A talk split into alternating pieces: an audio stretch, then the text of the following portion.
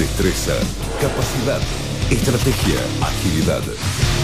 No solo son deportes, también son electrónicos. eSports.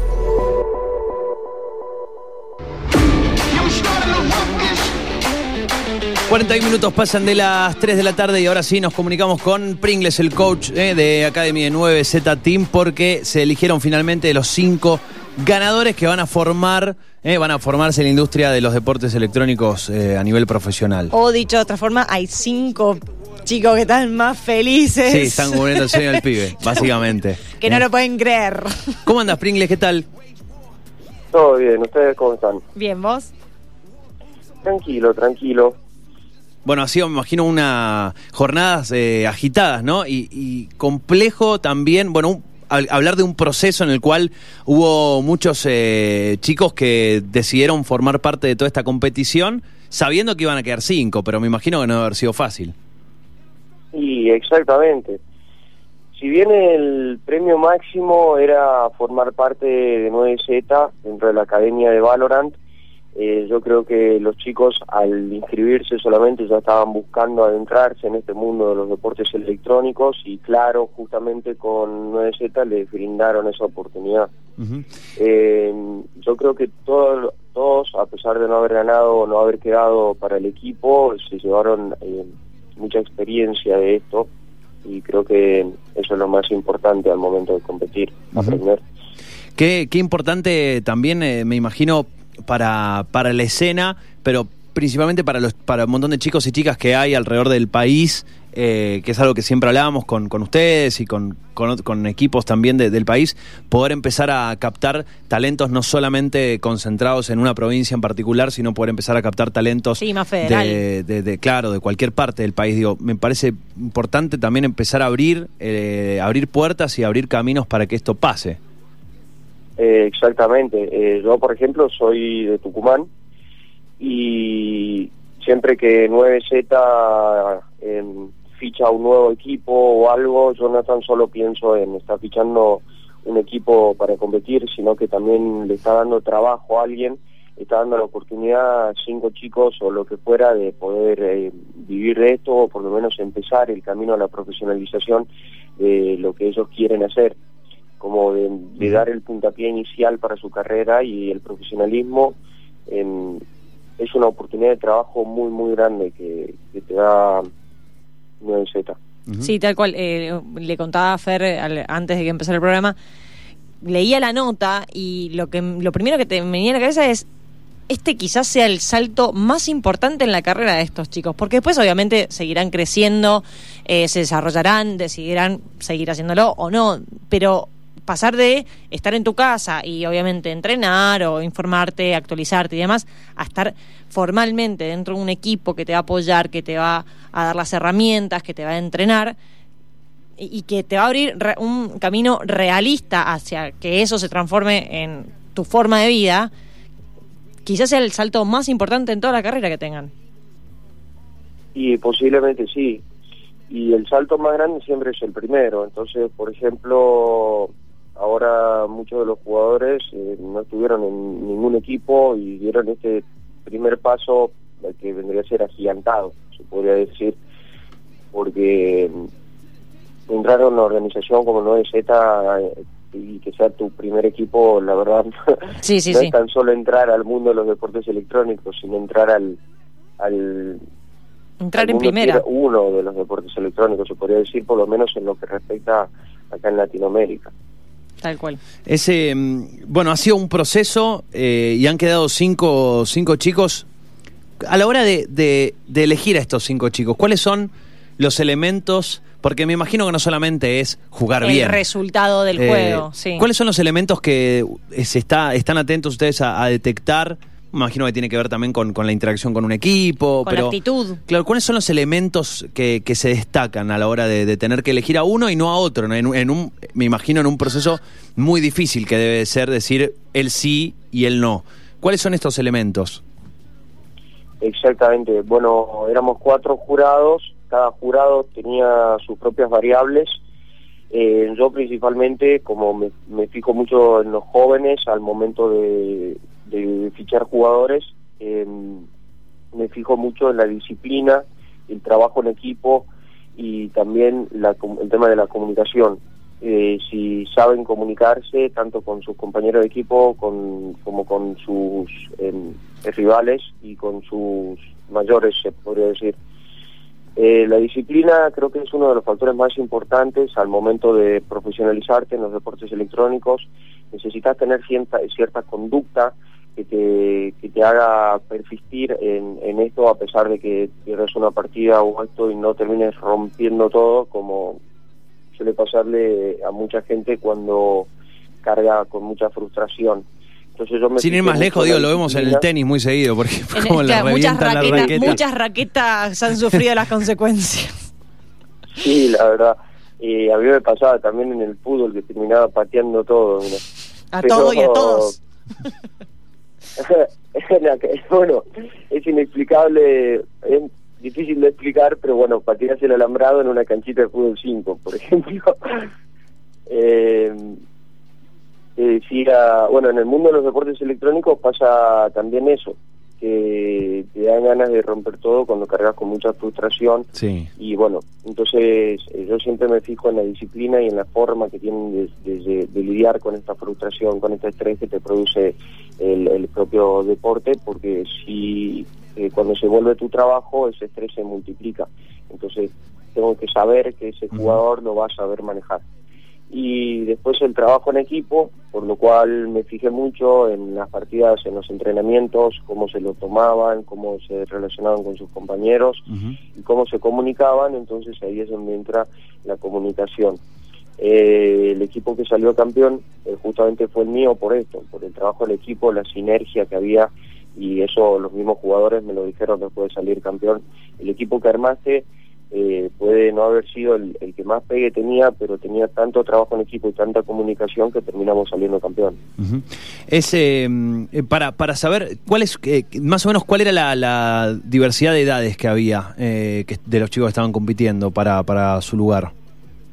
Sí, el rango mínimo de edad fue de 16 años y no había un máximo, pero escouteamos, eh, se escucharon jugadores hasta 24 o 25 años, si no me equivoco, eh, sin distinguir de sexos, había varones y mujeres.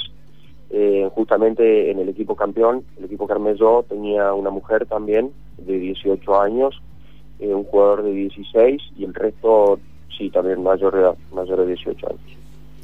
Y bueno, y a partir de ahora, a partir de que ya se mencionaron los cinco ganadores, a los cinco que ya entraron al, al team, ¿cómo, ¿cómo empieza a ser su rutina a partir de ahora? ¿Cómo, bueno, ahora incluso en el, en el contexto, cómo va a ser? ¿Van a, ¿Va a ser a distancia? Eh, ¿O cómo, cómo va a ser la rutina para incorporarlos al equipo? Sí, bueno, como hay una pandemia de por medio, eh, no se puede, no pueden trabajar en una casa, por lo cual lo que se trabajará será cada uno de sus hogares con un coach eh, que hará las cosas por internet justamente y coordinará el mismo entrenador los entrenamientos de los chicos y empezarán a competir en torneos eh, de pequeña escala y a medida que vaya pasando el tiempo y vayan eh, acomodándose como equipo van a ir compitiendo con, en torneos más grandes. Claro. Bien, por lo tanto, es, eh, bueno, arrancan con, con, con un camino, el, el- con el pasito a paso. Y sí, prácticamente sí, porque ellos van a empezar y si bien ellos todavía no tienen mucha experiencia dentro de los deportes electrónicos, eh, sí se van a, se están entrando en un terreno con gente de mucha experiencia que los va a ayudar, los va a guiar y les va a dar todos los medios necesarios para que ellos puedan desenvolver, ex- explotar sus potenciales y tanto como también corregir sus errores a medida que vayan apareciendo en el camino. Qué, lo- qué locura de contar con ese know-how, digamos, decís, porque, bueno, qué sé yo, cada uno de ellos seguramente hubiera podido llegar a esos conocimientos por su camino, pero ahora de repente ta, ta, tenés un coach ahí que te va a decir, mira, hace esto, hace esto, hace esto, corregí esto, vení por Claro. acá, hace... eh, Sí, es eh, buenísimo. es el, una locura. Sí, es jugar en la A, básicamente. Sí, tal si cual, lo tal comparamos, cual. es pasar a jugar a- en primera. Eh, estos. ¿Estos cinco chicos van a jugar como equipo los cinco? Sí, Exactamente. Ah, es un equipo conformado. el Valorant es un Sí. 5 de 5, Bien. entonces es el equipo completo. Perfecto, perfecto. Perfecto. Y, eh, y en este sentido, eh, esta, esta experiencia los invita a pensar nuevas oportunidades para de, pro- de- de pronto el año que viene o hacerlo también en, en otras disciplinas, en otros juegos. Eh, la iniciativa de Claro y 9Z Team es seguir haciendo academias eh, justamente para, no tan solo para descubrir nuevos talentos, sino para abrir oportunidades de trabajo y justamente eh, cada disciplina, cada juego es eh, una oportunidad para eso. Así que por parte de Claro y 9Z creo que se van a seguir trabajando con academias. Eh, en poco tiempo tendremos noticias sobre eso, igual no puedo tirar ningún spoiler, creo. No, no, no, no, no, no, no, no te vamos a llevar por el camino de pisar el palito. Eh, tra- tranqui, tranqui, tranqui. Por favor. Eh, bueno, ¿y cómo, eh, cómo ves vos el, eh, digo, el equipo, la región? Porque hemos ido charlando con varios referentes, incluso hace, hace unas semanas, hace un par de meses, hemos charlado con, con Fran también, eh, con Fran Caster, eh, de, fundador de, de 9Z, pero siempre que tenemos la oportunidad de charlar con algún referente, siempre la pregunta obligada es cómo, cómo analizan eh, en, estos, en estos meses a, a los deportes electrónicos, al equipo, a la escena aquí en Argentina, eh, con un contexto particular que en este caso ha servido mucho para potenciar también a, a que, por ejemplo, muchas más personas se sumen o muchas más personas empiecen a, a verlos. Claro. Eh, bien, Eh, eso es un tema delicado de hablar porque los deportes electrónicos no están exentos de lo que es eh, la situación económica y política Sí. del país. Sí. Eh, estamos todos atravesados por eso, porque justamente nosotros somos trabajadores en ese sentido, eh, más que en cualquier otro. Eh, entonces, nosotros vamos de la mano de la economía del país. Entonces, si la economía del país se viene a pique, nosotros también. Y al mismo tiempo, eh, si bien se abrieron muchas puertas en el sentido de que se sumó mucha audiencia y se empezó a ver a los deportes electrónicos justamente como un medio de trabajo, tanto como la creación de contenido en distintas plataformas de streaming, eh, la situación del país eh, hace que esta audiencia que se sumó eh, no pueda colaborar tanto con nosotros más que desde el punto de vista de un espectador. Entonces, si bien a futuro estoy bastante esperanzado con el tema de- del crecimiento de los deportes electrónicos y de la creación de contenido acá en Latinoamérica, eh, estoy bastante desesperanzado por otra parte por alguna u otra eh, medida económica, política de cualquier gobierno que, que esté de turno, se podría decir. Bueno, imagino que hoy para incluso las barreras de entrada, más allá eh, que uno puede entender que no necesitas eh, una computadora a tope de gama eh, para, para poder jugar a los juegos más populares de hoy.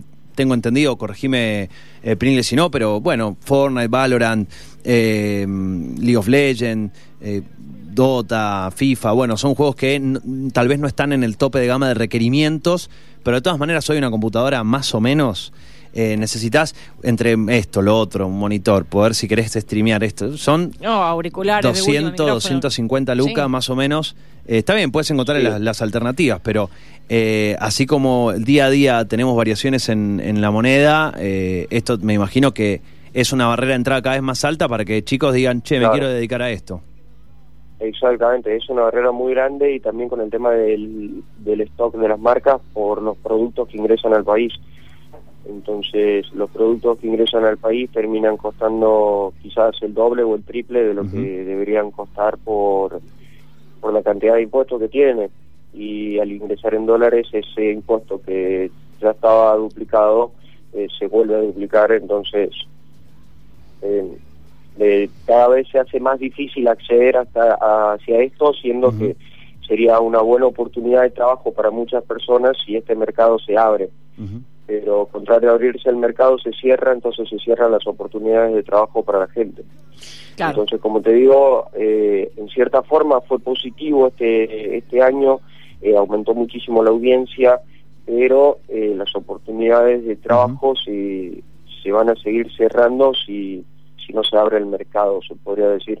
De cualquier forma, no soy economista, yo, yo solo trabajo y, y en base a la experiencia, lo que vivo día a día, es que, que te hago este comentario. Eh, ¿Cuál es eh, el, el primer partido que vamos a poder ver de, de los chicos eh, eh, ya como, como parte del equipo? Yo creo que no hay un calendario todavía establecido, primero porque son un equipo nuevo, Sí. terminaron de trabajar la semana pasada, o sea, terminaron el terminó el scouting la semana pasada, entonces se formaron recién ahí como equipo y se están consolidando. Yo creo que el primer enfrentamiento va a llevar su tiempo hasta que se lleve a cabo en un torneo por lo, por lo menos y van a tener que empezar con con, con entrenamientos o torneos pero que no sean de Competitivos, de- digamos. de- ¿Cuánto, Claro, exactamente. Que sean de práctica. Ahí, muchas gracias por ayudarme. cuánto eh, digamos, en tu experiencia formando nuevos equipos, cuánto tiempo suele pasar hasta que realmente... Voy a decir, porque claro, a ver, son, son cinco personas. están listos. Son cinco personas que se están recién conociendo, no es que eran cinco amigos, viste, que más o menos jugaban y ahora están entrenando serio. O sea, se tienen que conocer de cero, se tienen que conocer en, en el juego, en, en cómo, en las actitudes. ¿Cuánto tiempo pasa Sí. de que son el equipo que ustedes conformaron a el equipo conformado? Claro, bueno, varía de acuerdo Obvio, a cada sí. persona. Es bastante relativo como, como cualquier equipo de trabajo. Por ahí eh, formarse un equipo que tenía una persona que era un poquito más cerrada, entonces esto hace que se, que se retrase un poco este mm, buen funcionamiento. Pero yo creo que esta relatividad eh, ayuda también a, a los chicos que a, a- a seleccionar a los chicos justamente porque cuando es el- la variable que yo te decía que consideraba mucho eh, de los entrenamientos al momento de seleccionarlos el trabajo en equipo entonces yo supongo que un equipo como este requiere unas dos o, eh, o tres semanas o una o un mes como máximo un mes como máximo como para que ya estén funcionando y siempre y cuando tengan el trabajo del coach eh, y sea un buen trabajo Claro. eh, pueden salir a flote. Ahora bien, si un equipo, por ejemplo, no tiene un buen trabajo previo como para salir a flote y no tenían desde antes esta sinergia que yo te dije que busqué al momento de, hacer el, el scouting, quizás se demore un poco más. Claro. Pero siempre con un buen trabajo y una buena predisposición y mucha autocrítica por parte de los chicos, este tiempo se empieza a cortar y, y empieza a ser mucho más productivo a corto plazo. Eh. Pringles, felicitaciones eh, por, por esta nueva, va, por generar esta nueva oportunidad también para, para que más chicos se sumen y el mayor de los éxitos. eh. Seguiremos en, en contacto y ojalá que la escena siga creciendo. No, muchísimas gracias a ustedes por, por elegirme para hacer esta entrevista. Un abrazo, eh, que esté Muchas muy bien. gracias. Éxitos. Y éxitos de los chicos. Igualmente. Chao, chao. Chao, allí la, la palabra eh, de- del coach de Academy justamente de 9Z, eh, Pringles.